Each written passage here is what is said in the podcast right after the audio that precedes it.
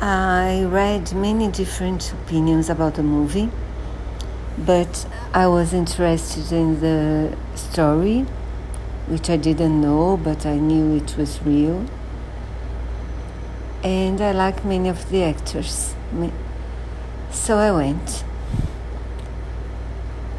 I did think that the story is very interesting, and we meet then Adam Driver and Lady Gaga as Mauricio, Gucci, and Patricia.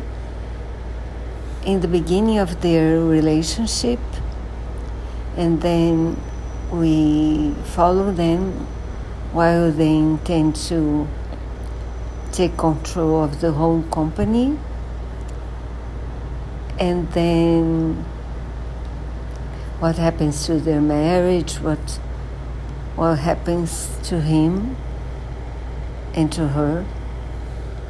The story is very, very interesting, but the movie is boring. Adam Driver seems very uninterested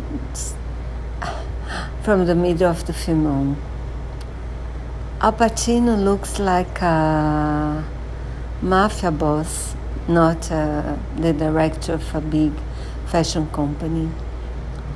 Jared is terrible, terrible. Salma is not good either. Lady Gaga is good, but she's not enough. So I'm baffled by how they managed to make up such a bad movie with such a good story. I cannot understand it, but it's my opinion.